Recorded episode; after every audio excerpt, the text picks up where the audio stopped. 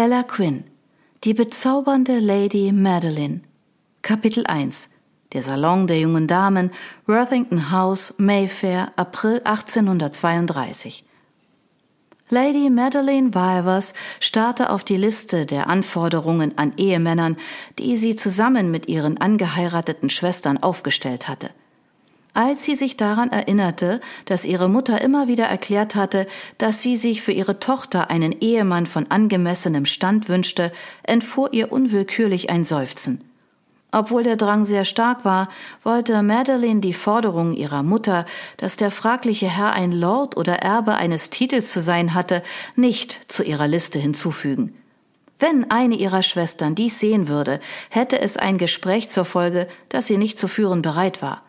Wenn sie nicht angemessen heiratete, konnte und würde Mama zweifelsohne in Hysterie verfallen, und nachdem sie bei ihrer zweitältesten Schwester Augusta erlebt hatte, was genau das bedeutete, wollte Madeline, wenn möglich, lieber den Frieden wahren. Abgesehen davon würde ihr wahrscheinlich niemand vorgestellt werden, den ihre Mutter für ungeeignet hielt. Alle Herren, die zu ihr und ihren Schwestern vorgelassen wurden, hatten Mamas Anforderungen entsprochen, Madeline musste sich lediglich darüber im Klaren sein, was sie sich selbst von einer Heirat erhoffte. Charlotte, Madelines angeheiratete Schwester, und Louisa, Madelines älteste Schwester, teilten mit ihren Ehemännern das Interesse für Politik. Augusta und ihr Mann hingegen konnten damit wenig anfangen, besaßen aber eine gemeinsame Passion für akademische Studien. Grace, die Frau von Madelines Bruder Matt, war der Dreh- und Angelpunkt der Familie. Sie hielt alle Mitglieder, ob angeheiratet oder durch Blutsverwandtschaft, sowie ihren Mann und deren Angestellte beisammen und auf Kurs. Für Madeline war diese Aufgabe genauso wichtig wie die Politik. Allerdings war die Familie Vivers Carpenter ziemlich groß und erforderte immer wieder sehr viel Zeit und Energie. Zunächst war Madelines dringlichstes Problem, dass sie überhaupt erst mal einen Herrn treffen musste, der sich für sie interessierte, und umgekehrt. Vorher konnte sie ohnehin nichts ändern. Und dieser Gedanke lenkte sie erneut ab, bevor sie auch nur angefangen hatte, darüber nachzudenken, was sie selbst von einer Ehe wollte. Es klopfte an der Tür und Madeline seufzte erneut. Auf diese Frage würde sie heute wohl keine Antwort mehr finden. Herein? Roberts, der ihr zugeteilte Bedienstete, trat ein. Meine Damen, ich bin hier, um Ihnen mitzuteilen, dass Lady Merton und ihr Bruder Mr. Henry Stern im Morgensalon sind. Nun, diese Neuigkeit war ohnehin viel interessanter als Madelines Grübeln. Sie kannte Dottie zwar gut, aber ihr älterer Bruder konnte beinahe als Fremder bezeichnet werden. Alle in der Familie nannten ihn Harry, mit Ausnahme von Dottie, die gern für Ermahnungen und Tadel auf seinen vollen Namen zurückgriff. Vielen Dank, Roberts. Alice hob erprobt den Blick von ihrem Buch und antwortete, wir werden sofort da sein. Der Diener verbeugte sich. Sehr wohl, my Lady. Madeline folgte ihrer Schwester Richtung Tür und versuchte währenddessen, sich Harry Sterns Aussehen in Erinnerung zu rufen. Vor ihrem inneren Auge hatte sie das vage Bild eines Herrn, der ein paar Jahre älter war als Dottie, aber Details wollten ihr nicht einfallen. Ich frage mich, was er in der Stadt macht, fragte Alice. Jetzt, wo sie es erwähnte, kam es auch Madeline ein wenig sonderbar vor. Er war eigentlich Anwalt in Bristol. Vor allem, wo er nicht einmal zu Ostern bei Dottie war. Ohne jeden Sinn für damenhaftes Benehmen stürmten sie durch die Tür und die Treppe hinunter und trafen dabei beinahe buchstäblich auf Eleanor, die es gerade noch rechtzeitig schaffte, ihnen auszuweichen. Was ist denn in euch gefahren? Dottie ist hier und sie hat ihren Bruder Henry mitgebracht, erwiderte Alice. Wir haben ihn seit Jahren nicht mehr gesehen.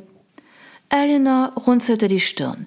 War er nicht letztes Jahr zu Weihnachten zu Hause? Nur für einen Tag. Und wir haben ihn nicht gesehen, empörte sich Alice. Eleanor folgte ihnen in Richtung des Morgensalons. Was macht er denn in der Stadt? Genau das wollen wir herausfinden. Madeline konnte sich gerade noch davon abhalten, die Augen zu verdrehen. Das war die Frage, die sich ihnen allen aufdrängte. Ich glaube, ich bin ihm nur einmal begegnet und das auch nur flüchtig. Eleanor warf im Vorbeigehen einen Blick in die anderen Salons, an denen sie vorbeikamen. Wo sind Sie denn gerade? Im Morgensalon, antwortete Alice über die Schulter nach hinten. Madeline nahm Eleanors Hand und eilte Alice hinterher. Bis zu ihrem zwölften Lebensjahr, als Matt Eleanors und Alice ältere Schwester Grace geheiratet hatte, waren die Zwillinge nicht weit von Dottie und ihrer Familie aufgewachsen. Als sie den Morgensalon erreichten, erhob sich gerade der Herr der Stunde, dessen Ähnlichkeit zu seiner Schwester unverkennbar war. Sie hatten die gleichen schwarzen Locken und grünen Augen, aber während Dottie recht zierlich war, besaß er kantige Züge. Seine Nase war schärfer und sein Kinn mit dem kleinen Grübchen fast quadratisch. Sein Lächeln bei ihrem Anblick erfasste auch seine Augen. Ihr seid groß geworden. Alice bedachte ihn mit ihrem typischen herausfordernden Blick. Du offenbar nicht. Da hat sie dich erwischt. Dottis Mundwinkel kräuselten sich. Das ist das Problem, wenn man jemanden von Kindestagen an kennt. Oder von Geburt an. Harry verbeugte sich. Bitte vergebt mir, my lady.